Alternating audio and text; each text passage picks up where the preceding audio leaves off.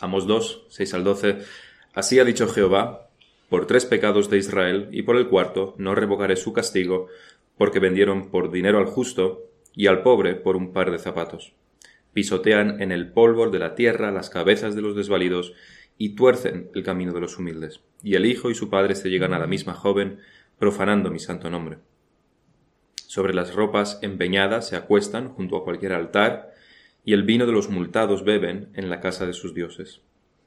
Yo destruí delante de ellos al amorreo, cuya altura era como la altura de los cedros y fuerte como una encina, y destruí su fruto arriba y sus raíces abajo. Y a vosotros os hice subir de la tierra de Egipto, y os conduje por el desierto cuarenta años, para que entraseis en posesión de la tierra del amorreo. Y, y levanté de vuestros hijos para profetas, y de vuestros jóvenes para que fuesen nazareos ¿No es esto así? dice Jehová, hijos de Israel. Mas vosotros disteis de beber vino a los nazareos, y a los profetas mandasteis diciendo, no profeticéis. En el sermón anterior, hace dos semanas, pudimos ver cómo Amós da este giro al terminar de condenar a las naciones vecinas de Israel, y ahora da este giro y acusa a Israel mismo, en primera persona. Cuando estuvo culpando, cuando estuvo condenando a Tiro, a los filisteos, a los amonitas, a Judá, a todos estos los está condenando de una posición bastante, bastante segura. No solo porque estaba lejos, sino también porque los israelitas que estaban escuchando su exposición estarían bastante contentos de oír eso, como condenaba a sus naciones vecinas. Lo estarían celebrando y animando a Amos. Las cosas a los israelitas ya les estaba yendo muy bien. Si las naciones de alrededor caen, son juzgadas por, por Dios, mucho mejor para ellos. Solo significaba que les iba a ir mejor. Así que adelante, Amos sigue condenando a estas naciones. Nos gusta. Pero la realidad de lo que ellos esperaban, que las naciones de alrededor cayesen, la realidad iba a ser bastante diferente, porque básicamente ellos serían los primeros en caer por la conquista de Asiria. Otras naciones también serían asediadas, como Amos profetiza, pero Israel caería el primero y tras mucho, mucho sufrimiento. Las naciones de alrededor han pecado y serán, y serán juzgadas, pero tú, Israel, les dice Amos, has pecado también. Y estos son tus pecados. Así que el resto del libro de Amós son básicamente acusaciones contra Israel y juicios por toda su idolatría, por todos sus pecados, por toda su inmoralidad. Y decíamos que esto es lo que la Biblia hace y lo que en los sermones también los predicadores intentan hacer. Ir de lo general, de los pecados de la cultura, de la moda, del pensamiento del mundo, de las faltas de la sociedad, a lo particular, a lo que nos afecta a nosotros mismos, a tu pecado. Esto es útil porque si tenemos un mínimo de sentido común, entenderemos el pecado y su castigo en los demás. Porque si lo que hace el vecino está mal, ¿por qué regla mágica no está mal para ti? Si aceptamos que se juzgue a los demás, ¿por qué regla mágica no debería también juzgársete a ti? Si aceptas que el pecado de los demás debe ser juzgado, ¿por qué razón tu pecado no debería ser juzgado? No hay ninguna regla mágica ni ninguna razón que justifique esto. Si aplica a los demás, aplica también a ti. Uno de los ejemplos que el Señor Jesucristo utiliza, en los que el Señor Jesucristo utiliza este gran olfato desarrollado, súper desarrollado de los hombres para oler el pecado de los demás y enseñarles su propio pecado, es con respecto a la torre de Siloé que mató a 18 hombres al caer. Los grandes analistas de aquellos tiempos se rebanaban los sesos pensando en qué pecado habrían cometido estos hombres para ser castigados así. Pensaban en ello, filosofaban sobre ello, conjeturaban sobre ello. Y Jesús viene y les dice, dejad de conjeturar sobre otros, miraos a vosotros mismos. Moriréis igual que ellos si vosotros no os arrepentís. Muy bonito lo de hablar sobre los demás. Hablemos ahora sobre ti. Hablemos ahora sobre vosotros. Sois muy buenos criticando y juzgando y culpando a los demás. Hablemos ahora sobre vosotros. Mírate a ti mismo y deja de mirar a los demás. Este es el comienzo del arrepentimiento y el arrepentimiento no es algo que se hace una vez, sino que debe formar parte del carácter del cristiano. Un cristiano siempre debe mirarse a sí mismo, por lo menos, primeramente.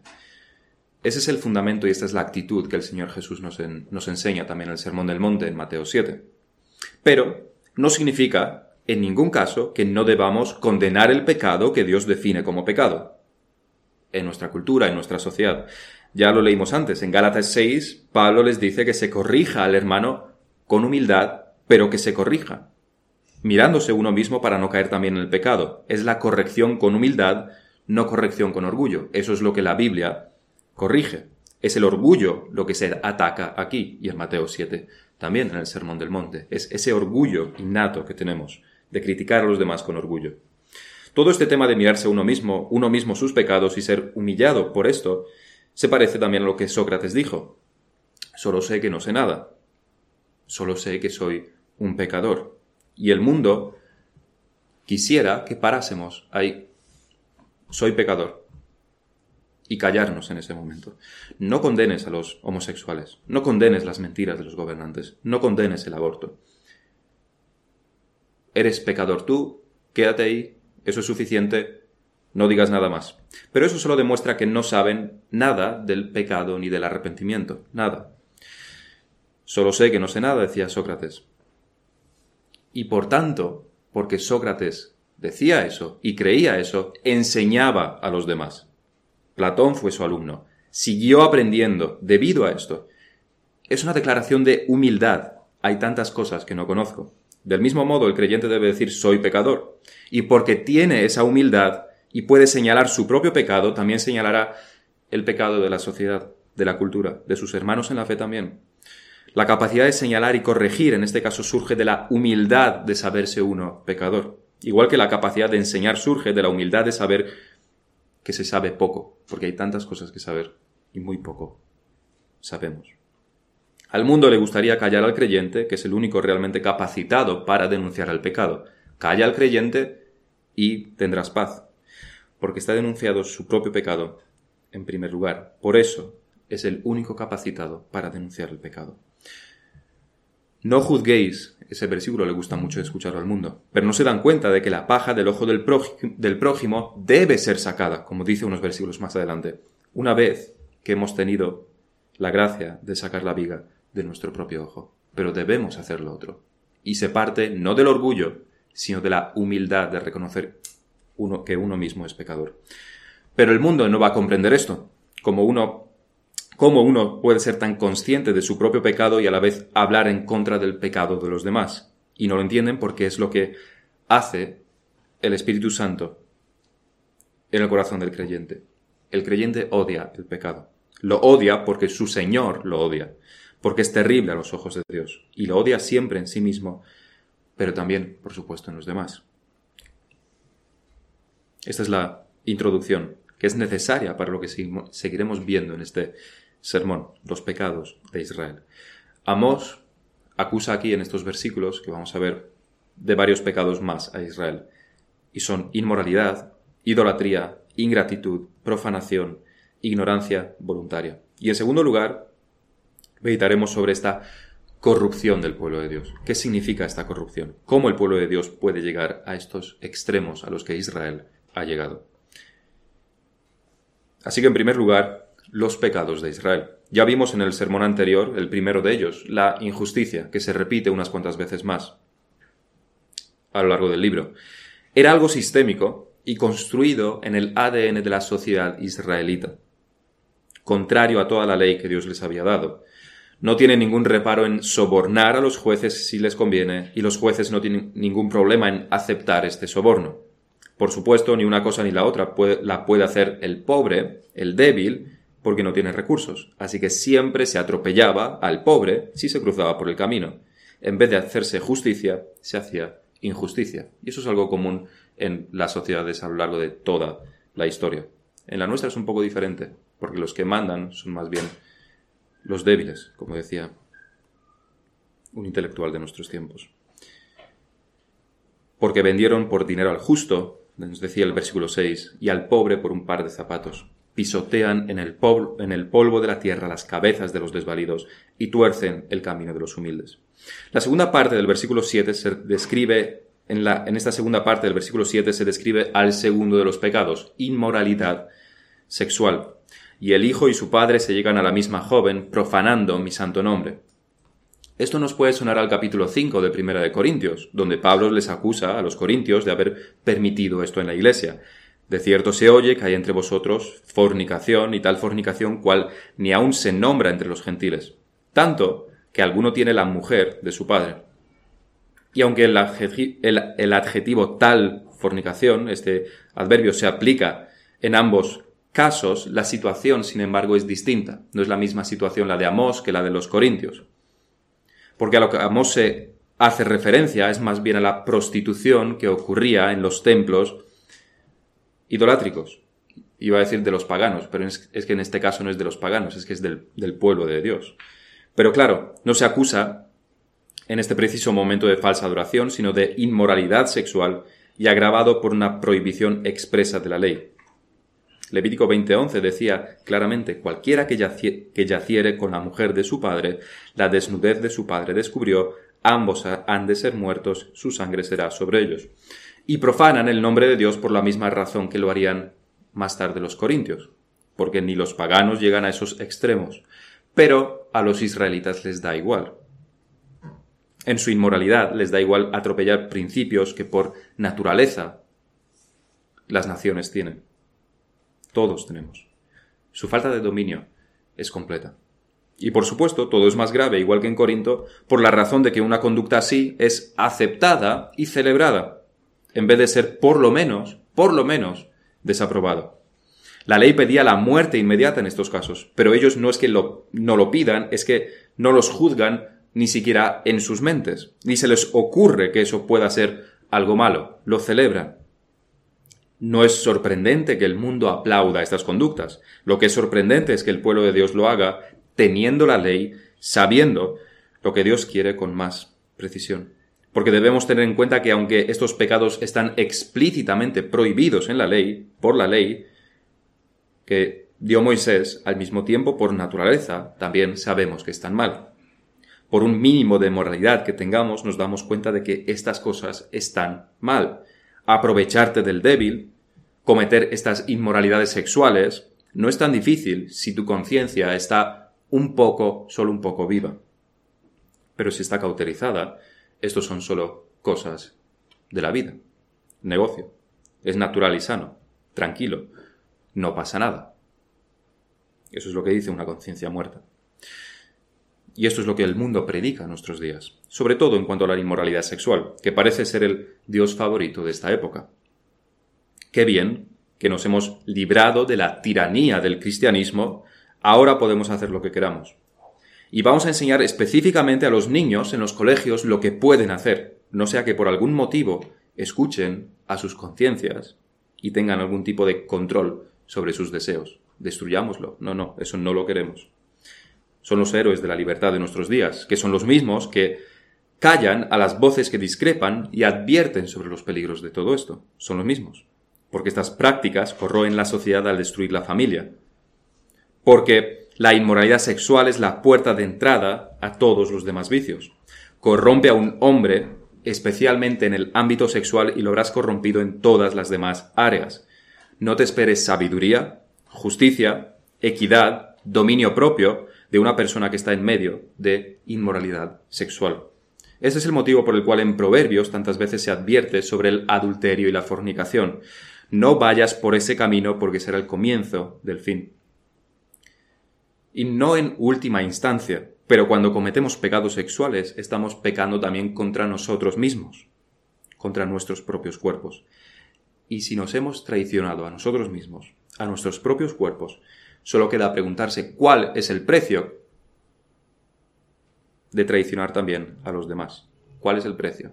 Tienen un precio. Ya te has vendido a ti mismo no hay nada que te pare para también traicionar a los demás. No puedes esperar de ningún principio donde hay inmoralidad sexual. El pecado sexual es la puerta a todos los demás vicios. Proverbios 4 nos dice, sobre toda cosa guardada, guarda tu corazón, porque de él mana la vida. Aparta de ti la perversidad de la boca y aleja de ti la iniquidad de los labios. tus ojos miren lo recto y diríjaselos tus párpados hacia lo que tienes delante. Y esa es un poco una, la conclusión de todo lo que se dijo antes y especialmente se hizo énfasis en este pecado sexual. Después de la inmoralidad que vemos en el versículo 7, se extiende al 8, donde también hace su aparición la idolatría. El primero es la inmoralidad sexual, lo que condena. La segunda, el segundo de los pecados es la idolatría. Sobre las ropas empeñadas se acuestan junto a cualquier altar y el vino de los multados beben en la casa de sus dioses. Por supuesto se les acusa de idolatría, no podía ser de otra manera. Tienen altares y casas para sus dioses. Este es el gran patrimonio que el primer rey de Israel les dio, les dejó tras la división Roboam I. La idolatría. Este es su, el gran patrimonio de Israel. Para evitar que fueran a adorar al templo, si recordamos, construyó dos, construyó dos lugares de culto, uno en Dan y otro en Betel, algo que por supuesto Dios no había mandado. Es parecido a lo que Aarón les hizo a los israelitas en el, en el desierto, con el becerro una total confusión realmente si se representaba a Jehová o a alguna otra divinidad pagana, o creían que adoraban a Dios a través del becerro.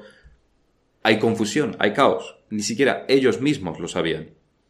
Lo mismo pasa con Robam. ¿Este es un nuevo Dios? ¿Estos dos altares son para unos nuevos dioses? ¿Son para, para Jehová? ¿Para quién son? La confusión está ligada a la idolatría. Pero estos dos nuevos lugares de culto son solo el principio del fin, porque un poco de idolatría, un poco de desobediencia, es solo el primer escalón hacia el infierno. Ahora ya no tienen dos lugares de adoración, sino muchos, junto a cualquier altar. Tienen muchos altares, tienen muchos altares donde adoran, adoran a sus dioses. Pero si estamos atentos, Aquí hay algo más que una mera acusación de inmoralidad y una acusación, de idolatría. Amos está pintando un cuadro delante de nosotros, un cuadro que debe hacernos llevar, llevarnos las manos a, a la cabeza, o enfurecernos, o temer, desde luego no debería dejarnos indiferentes ni a nosotros ni a Israel, porque aquí Amos está entretejiendo pecados de Israel para hacerlos darse cuenta de lo profundo que han llegado a estar en el pecado de la depravación que existe en la nación. El cuadro empieza en el versículo 7. Decíamos que el llegarse a la misma joven era más bien una situación de prostitución de la que se daba en el templo. Lo sabemos por las culturas griegas, pero también las se hacía en las demás naciones alrededor de Israel. Es algo bastante común en, todas las religiones del mundo. Ahí tenemos retratado el primer pecado. Pero es, es que la prostitución ocurre junto a cualquier altar de sus dioses, por supuesto. Así que hay inmoralidad sexual, atada, ligada también a la idolatría. Pero además se hace sobre ropas empeñadas, nos dicen. Es decir, son las ropas de los pobres que probablemente para comer han tenido que empeñar su ropa. Hay una falta total de misericordia también por su parte. Así que el padre y el joven van a la misma prostituta, junto a los altares de sus dioses, y sin ningún pudor se acuestan sobre las ropas de los pobres, sin ninguna compasión. Estos los pobres, que han empeñado sus ropas, no tienen con qué cubrirse del frío por la noche, y estos otros lo utilizan como cama para echarse con las prostitutas. Lo que están haciendo aquí al pobre no es solamente lo que, lo que se dice, es, el, es el mercado. Tenía una necesidad, ha empeñado su ropa, no pasa nada. Es el mercado. Porque la compasión y la misericordia nunca deberían faltar. Porque la compasión y la misericordia nunca deberían faltar del pueblo de Dios. Siempre deberían estar ligadas al pueblo de Dios. El agravante es que la ley específicamente prohibía este comportamiento abusivo. Deuteronomio 24:12, y si el hombre fuere pobre, no te acostarás reteniendo aún su prenda. La ley dice no te acostarás, por la noche quiere decir, por supuesto. Pero aquí no es que se, no es que se acuesten por la noche sin devolvérsela, sin haberla devuelto. Es que se acuestan con prostitutas y usan esta ropa de los pobres como manta. Sin falta, sigue diciendo la ley, le devolverás la prenda cuando el sol se ponga, para que pueda dormir en su ropa y te bendiga, y te será justicia delante de Jehová tu Dios. Y del mismo modo, en paralelo, si algunos están con las prostitutas junto a los altares, otros están en los templos de sus dioses, en las casas de sus dioses, ya no es un simple altar al aire libre, en grandes fiestas, supuestamente adorando a estas supuestas deidades y por supuesto se emborrachan para disfrutar al máximo de su desenfreno. Pero se emborrachan no con cualquier vino, sino del que injustamente, de eso se trata aquí, es lo que específicamente nos dice, del que injustamente han cogido como pago de las multas que los jueces corruptos han impuesto a los justos. Es simplemente impresionante lo que aquí Amos está describiendo. Inmoralidad, injusticia y falta de compasión, idolatría, todo ello envuelto en el claro y flagrante quebrantamiento de la ley. Y este es el pueblo de Dios. Es el pueblo de Dios. Es el que se llama pueblo de Dios. Es un cuadro terrible. Es terrible lo que Israel es capaz de hacer. Pero lo terrible pero por terrible que sea este cuadro, no es lo peor de lo que Amos les está acusando. Es una faceta solamente de su pecado. Porque hay más. Es más profundo que solamente esa inmoralidad y esa falta de compasión hacia el débil.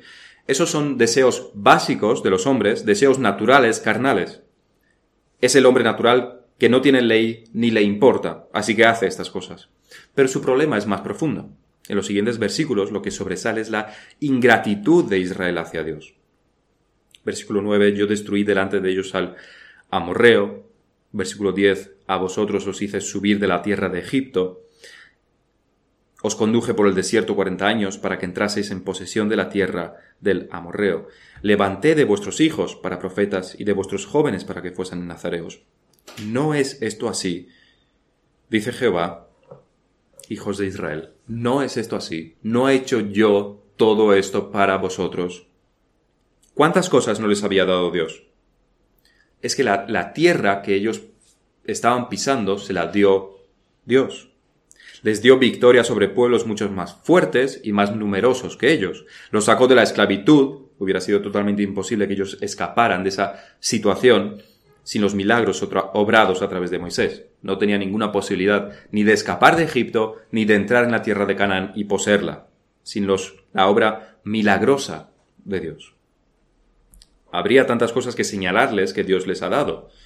El sol y la lluvia, el aire que respiran, el pan de cada día, tantas bendiciones que el Señor les daba. Recordemos que ahora estaban en un periodo bastante próspero, porque Dios había tenido misericordia de ellos ninguna otra razón.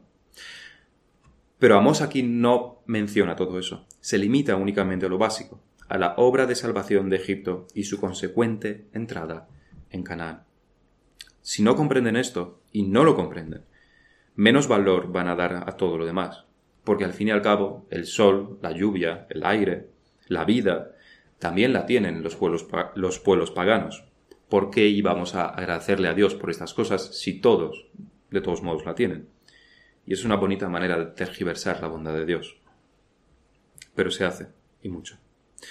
Lo que debemos aprender de todo esto es que Amos señala lo que nosotros mismos también.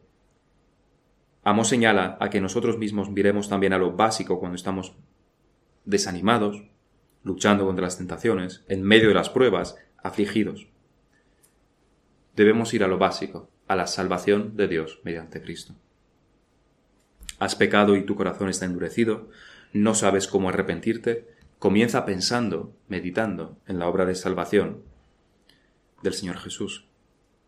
Él ha llevado tus pecados, Él ha muerto por ti, ha llevado tu vergüenza, y la ira de Dios cayó sobre Él. Comienza allí, comienza en ese punto. Ese es el kit de primeros auxilios pero no debemos quedarnos ahí. Nuestra gratitud debe ser continua y por todo lo que el Señor nos da cada día. Pero esa gratitud solo puede florecer si previamente hemos regado nuestro corazón con la meditación en la obra salvífica. La ingratitud es peor que los otros pecados, que la inmoralidad sexual, que la idolatría, la ingratitud. Pero a esto que el Señor les dio, esta salvación de Egipto y la herencia de Canaán, ellos lo recompensan quebrantando su ley, pisoteando cada uno de los principios que Dios les dio. El siguiente pecado que se menciona aquí es la profanación. Y la profanación es desestimar lo santo. Hay sacro y hay profano, hay apartado para Dios y hay lo que no es apartado para Dios. En la ley ceremonial se contemplaba a los nazareos un voto para consagrarse durante cierto tiempo en el que no tenían que tomar nada alcohólico, nada relacionado con, con el fruto de la, de la viña, nada relacionado con las uvas, y no debían tampoco cortarse el pelo ni acercarse a un muerto, ni siquiera si era de su propia familia. Estas eran las reglas de los nazareos. Número 6. Todo el tiempo de su nazareato será santo para Jehová. En todo este tiempo, este tiempo, esta persona sería santa para Jehová. ¿Y qué hacen ellos, los israelitas, con aquello que es santo y consagrado a Dios? ¿Qué hacen ellos con los que con un corazón sincero quieren dedicarse a Dios por medio de este voto por un tiempo. Mas vosotros disteis de beber vino a los nazareos. Dirían el santito, el santito, quiere dedicarse a Dios. Menuda exageración, como si nosotros, todos los demás, fuésemos impuros, como si eso sirviera para algo. Y entre risas y seguramente borrachos, obligan al nazareo a beber vino, obligándole así a romper sus votos, profanando de esta manera aquello que es sagrado delante de Dios. Al mundo no le gusta la santidad. Podemos decir que la mayoría de personas son buenas, no hacen daño a nadie, son amables, pero este es un buen test. ¿Cómo reaccionan ante la santidad? Por ejemplo, ¿qué dicen a los jóvenes? ¿Qué dicen los jóvenes al que no ha fumado nunca? ¿Qué le dicen al que no ha bebido nunca? ¿Qué le dicen a la chica que no, que no quiere poner fotos sugerentes en las redes sociales, que tan, tan de moda está. ¿Qué dicen los compañeros de trabajo cuando te tomas en serio tu trabajo y sacrificas descansos para terminar lo que tienes que hacer? ¿Qué dicen si no te unes a la crítica al jefe o al compañero? Si no te unes a ellos.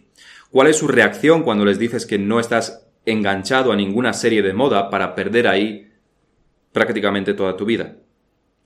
y sobre todo si les das razones por las que no lo hacen. ¿Qué dicen a todo esto?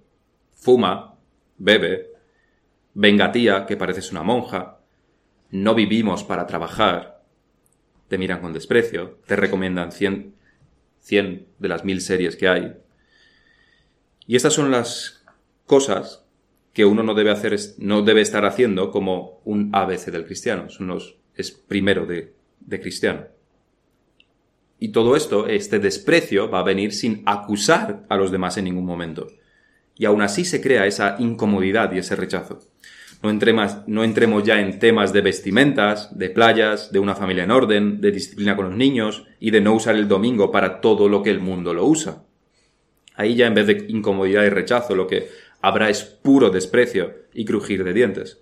El mundo no soporta la santidad, ni Israel tampoco.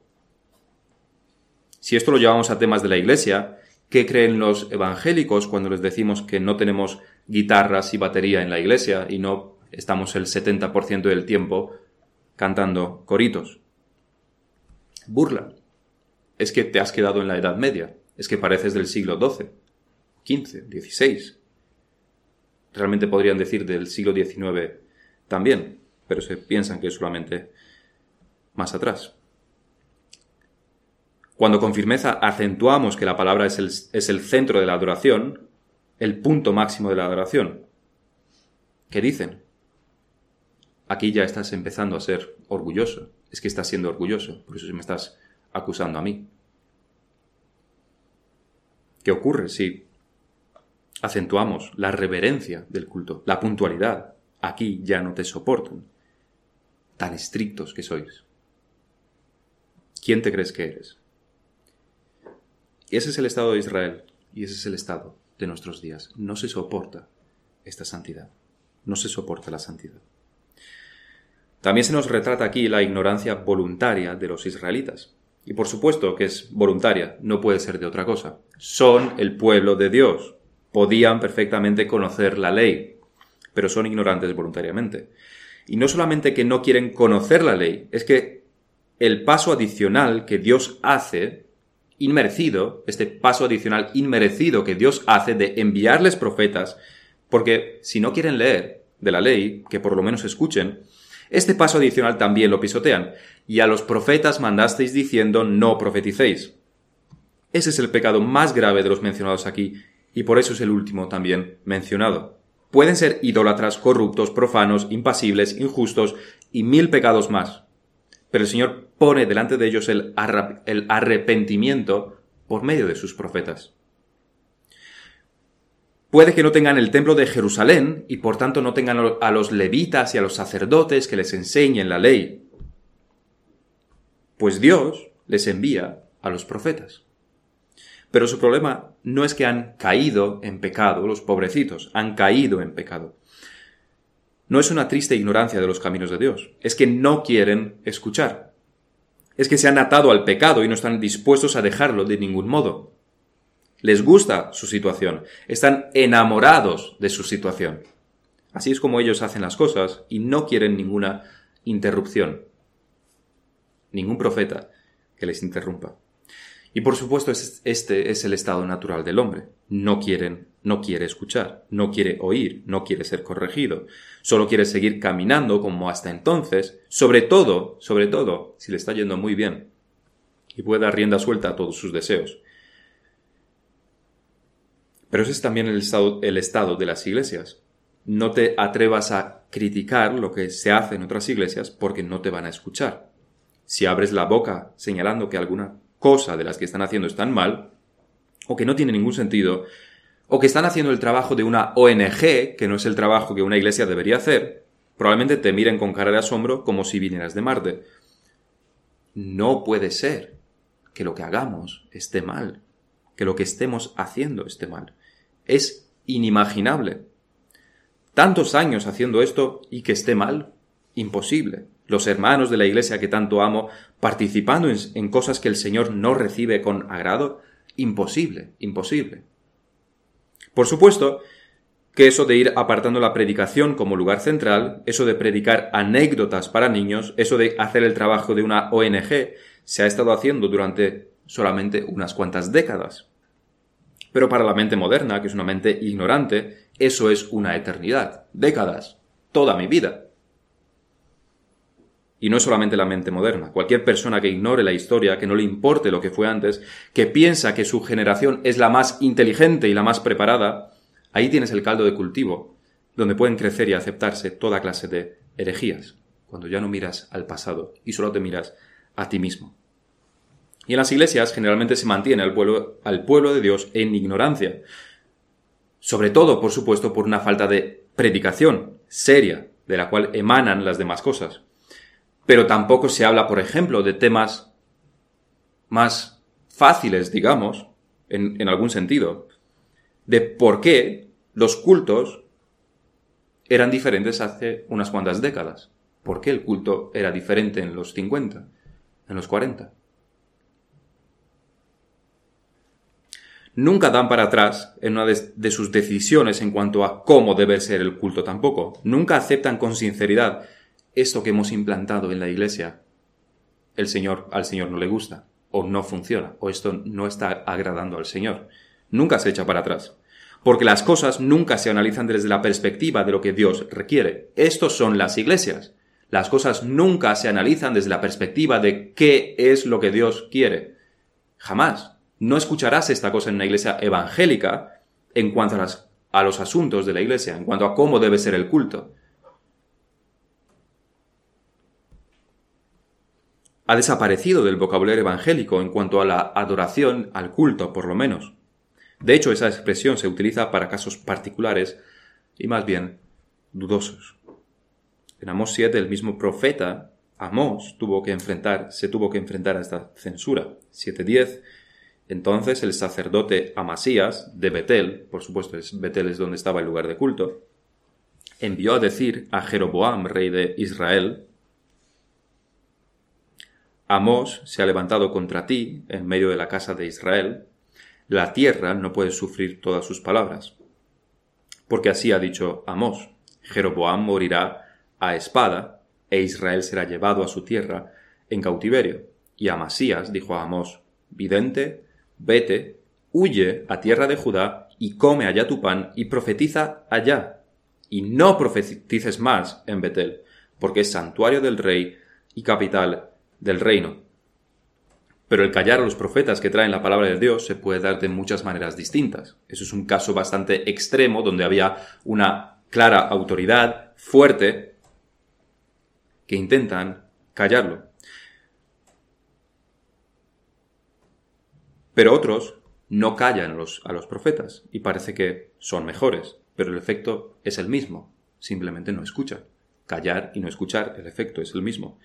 ¿Cuál es la diferencia entre estas dos? El efecto es el mismo. Dice Matthew Henry, adviértase, aquellos que no pueden soportar una predicación fiel tendrán mucho de lo que dar cuenta y mucho más aquellos que la callan. Pero incluso también se puede escuchar la mayor parte de una predicación pero justo aquello que no te gusta, que te afecta a ti, eso no lo escuchas. Pero eso es lo mismo en la práctica que elegir predicadores que solamente digan cosas que a ti te agradan. Si solo escuchas lo que te conviene, no estás escuchando. Estás también callando la palabra de Dios de esta manera. Y luego hay también una forma muy sutil de, de acallar, de hacer callar la palabra, la predicación si minas la autoridad del pastor, si hablas en contra de él a los demás, si no muestras respeto al pastor, no hay ninguna diferencia entre eso y hacer callar a los profetas. Porque esa es la diferencia, porque sí hay una diferencia entre callar y no escuchar, entre hacer callar y no escuchar. Cuando no escuchas, eres tú mismo el que, se el que deja de escuchar. Pero cuando minas su autoridad en frente de otros, estás haciendo que los demás tampoco escuchen. Y eso es un gran mal. Dios de cierto castigará estas conductas, porque estás privando de la palabra, a largo plazo estás privando de la palabra a los demás. Y es peor que robarle el pan de los pobres o usar la túnica del pobre para fornicar. Es bastante peor. Así que este es el estado de, del pueblo de Dios, de Israel. Vamos a ver en segundo lugar cómo nosotros debemos interpretar esta, esta corrupción tan profunda y radical de aquello, de aquel que se supone es el pueblo de Dios. ¿Qué debemos nosotros hacer cuando vemos este cuadro de pecado extremo del pueblo de Dios?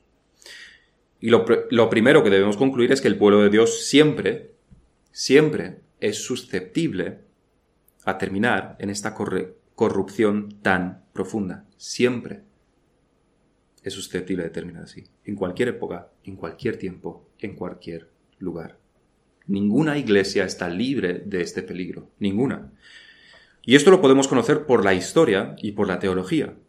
Por la historia, porque vemos lo que les ocurrió, en este caso a Israel y también a Judá. Corrupción sin límites. Porque vemos cuál era el estado del pueblo de Dios cuando Jesús vino a la tierra. Lo rechazaron y lo crucificaron. Las iglesias que eran fuertes en los tiempos apostólicos desaparecieron. Vemos en qué ha degenerado la Iglesia a lo largo de la, Edad Media. Vemos el estado terrible actual de la Iglesia católica. También de la Iglesia reformada en Alemania, Holanda, Hungría y demás países protestantes. Vemos a, a las iglesias evangélicas cómo han sufrido este cambio radical en las últimas décadas, que solo puede asemejarse, si lo tuviésemos que poner una metáfora, un símil, al, maquillaje y a la peluca que se ponen los payasos.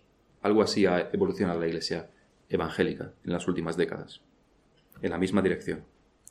Por la teología, también lo podemos, lo conocemos esta corrupción, este peligro de corrupción de las iglesias, porque la teología nos enseña la corrupción interna del hombre porque conocemos también que Satanás intenta corromper la iglesia y que trabaja sin descanso para ello. Y porque tenemos claras advertencias de esto en las escrituras, advertencias en contra de esta corrupción, para que tengamos cuidado. Es lo que leíamos al principio, lo que Pablo les dice a los ancianos en Éfeso. Por tanto, mirad por vosotros y por todo el rebaño en que el Espíritu Santo os ha puesto por obispos, para apacentar la iglesia del Señor, la cual él ganó por su propia sangre. Tengamos en cuenta, si no hubiera ningún peligro para la Iglesia, si todo fuese maravilloso y estupendo, no harían falta pastores, no harían falta. Mirad por vosotros y por el rebaño, del cual sois, sois obispos. Porque yo sé que después de mi partida entrarán en medio de vosotros lobos rapaces que no perdonarán al rebaño. Y de vosotros mismos se levantarán hombres que hablen cosas perversas para arrastrar tras sí a los discípulos. Por tanto, velad, acordándoos que por tres años, de noche y de día, no he cesado de amonestar con lágrimas a cada uno. Vemos el esfuerzo, este esfuerzo que Pablo hizo durante tres años con lágrimas exhortando a cada uno. ¿Por qué? Porque Pablo conocía el peligro, conocía el corazón del hombre, conocía el peligro que hay para las iglesias, para todas las iglesias. Así que les dice, velad, velad. Y eso es a nivel individual, como se dice en otras partes, pero es también a nivel de iglesia. Aquí son los ancianos los que deben velar por el bienestar de la iglesia, bienestar en el sentido doctrinal, por supuesto. Debemos velar en este sentido. Así que lo primero, toda iglesia es susceptible a terminar en esta corrupción. Toda iglesia, toda iglesia. Lo segundo que debemos concluir, y que se deriva de lo primero, es que si el pueblo de Dios puede llegar a corromperse, entonces debemos tener gran cuidado en nosotros mismos, en no llegar a ese mismo estado. Lo primero es una afirmación, toda iglesia es susceptible de corromperse. La segunda es, tengamos entonces cuidado. Porque por naturaleza terminaremos de igual manera. No hay ninguna duda, no nos quepa ninguna duda. Es lo que Pablo les dice a los ancianos de Éfeso. Es por lo que el Nuevo Testamento está escrito, para guardar a la Iglesia. Y para guardarnos hay dos cosas esenciales. Hay muchas cosas, pero hay dos cosas esenciales que proteger. Lo primero es la predicación de la palabra, por supuesto. En cuanto aquí nos desviemos, estaremos abriendo la caja de Pandora. Si se descuida la predicación, la sana enseñanza, seguiremos siendo iglesia solo porque el cartel lo diga pero no delante de Dios. Decía, y me parece que era Calvino, que decía, una iglesia es aquel, no, es el lugar, ¿no? pero es el cuerpo allí donde la palabra de, la palabra de Dios es predicada. Si no hay predicación de la palabra, no hay iglesia, no hay pueblo de Dios. Solamente el cartel dirá que somos iglesia, pero no delante de Dios. Delante de Dios no seremos iglesia si no hay predicación. Y la segunda cosa, que está relacionado con el cuadro que se pintaba sobre Israel, la pureza moral. Lo primero, la pureza doctrinal a través de la predicación. Y lo segundo, la pureza moral. Los requisitos son muy estrictos para los pastores y ancianos y también para los diáconos, para cualquiera que esté o sirviendo oficialmente en la iglesia, o una posición de autoridad en la iglesia. Alguien inmoral, como decíamos, solo puede llevar a la iglesia su desaparición, tarde o temprano. De alguien inmoral no debes fiarte. Ya sea traicionado a sí mismo, traicionará, solamente por algún precio, también a los demás. No hay duda. La corrupción moral siempre lleva a la corrupción doctrinal, tarde o temprano. Porque no se pueden separar. La doctrina no es solo una serie de afirmaciones frías, inertes, sobre los atributos de Dios. La doctrina tiene que ver con la práctica, siempre. Los atributos de Dios también tienen que ver con la práctica. Estas dos cosas deben protegerse para no terminar en esa corrupción. La pureza de la predicación y la pureza moral. Ambas. Ambas cosas. El peligro de las iglesias está ahí. Muchas, la gran mayoría de iglesias, tarde o temprano, mueren. ¿Y por qué? Estas dos, estos dos son grandes, dos grandes motivos. Para terminar, tenemos bastantes cosas en las que meditar, que también hemos ido mencionando a lo largo del sermón. Pero recordemos varias de ellas, dos de ellas. La primera, y que tiene que ver con el primer punto y con el segundo, estás guardando tu corazón. Estás manteniéndote puro en medio de un mundo impuro. Tienes cuidado con lo que ves, con lo que escuchas, para no ser partícipe de los pecados del mundo. La iglesia se corrompe fácilmente si la inmoralidad viene del púlpito, de las, de las, los puestos de autoridad. Se corrompe muy fácilmente. Pero también si la inmoralidad está en los bancos. Quizás más lentamente, pero también, al fin y al cabo, al fin y al cabo, corrompe. Da igual donde esté la inmoralidad en una iglesia. Al final, corrompe y corroe. Debes tener cuidado de ti mismo para guardar la iglesia. Y en segundo lugar, ¿Eres de los que escuchan la predicación o de los que no? ¿De los que se duermen en la predicación o de los que no? Y si escuchas, ¿estás escuchando y atiendes a todas las cosas que se dicen o solamente las que te gustan? Pero más aún, eres culpable de acallar, de hacer callar la predicación, la palabra, a los profetas, como los israelitas quisieron acallar a Amos y a tantos también, a tantos profetas antes que él a través de tus críticas y tu malicia, has influido para que otros desestimen la predicación, para que otros desestimen al pastor. Has cerrado, has tapado los oídos de los demás por medio de tus críticas. En todo esto debemos pensar y meditar. Vamos a dar gracias. Vamos a terminar la oración. Padre nuestro que estás en los cielos, te damos gracias por las advertencias que vemos en las Escrituras, como esto que esto que leemos sobre Israel no es solamente para que digamos lo malo que Israel es, lo malo que lo mal que Israel ha llegado, cómo se ha corrompido, sino que también es para ver que tu pueblo siempre es susceptible a terminar en la misma manera. Y lo vemos en la Iglesia Católica, lo vemos en las iglesias evangélicas, lo vemos en las iglesias, la iglesia, reformada de los países protestantes, como a lo largo de tantos siglos se ha ido corrompiendo. Y por ello te queremos pedir que tú nos ayudes a que con firmeza sigamos atendiendo a tu palabra, para que con firmeza sigamos escuchando y podamos predicar y podamos traer tu palabra a nuestros corazones. Sabemos que este es el primer paso y es lo que Satanás primeramente ataca, así como una falta de, moral y la inmoralidad sexual en, primer lugar.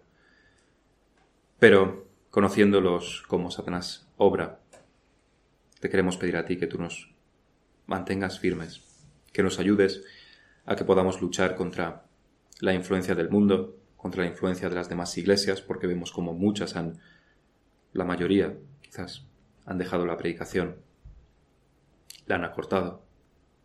Hay solamente anécdotas y eso es un abandono claro de tu palabra. Te pedimos que tú nos ayudes a nosotros y ayudes también a nuestras iglesias hermanas y que tú levantes hombres que tengan este fuego en su corazón donde quieran predicar tu palabra y traer salvación a los que escuchan y quieran traer delante de ti a un pueblo santo, santificado por tu palabra. Te pedimos estas cosas en el nombre del Señor Jesucristo. Amén. Amen.